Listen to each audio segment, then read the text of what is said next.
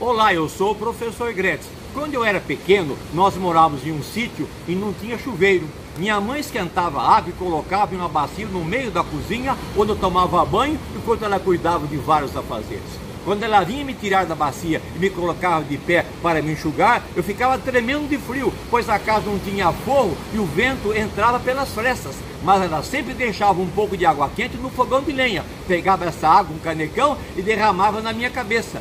E então ela me enrolava na toalha. Até hoje, mais de 60 anos depois, me lembro disso com saudade e ternura. Aquela água morninha aquecendo meu corpo era uma prova do amor de minha mãe, entre muitos outros gestos de carinho no dia a dia. Você também deve ter lembranças como essa. Aproveite para retribuir esses sentimentos de amor no Dia das Mães e em todos os dias do ano. Um forte abraço, professor Gretchen.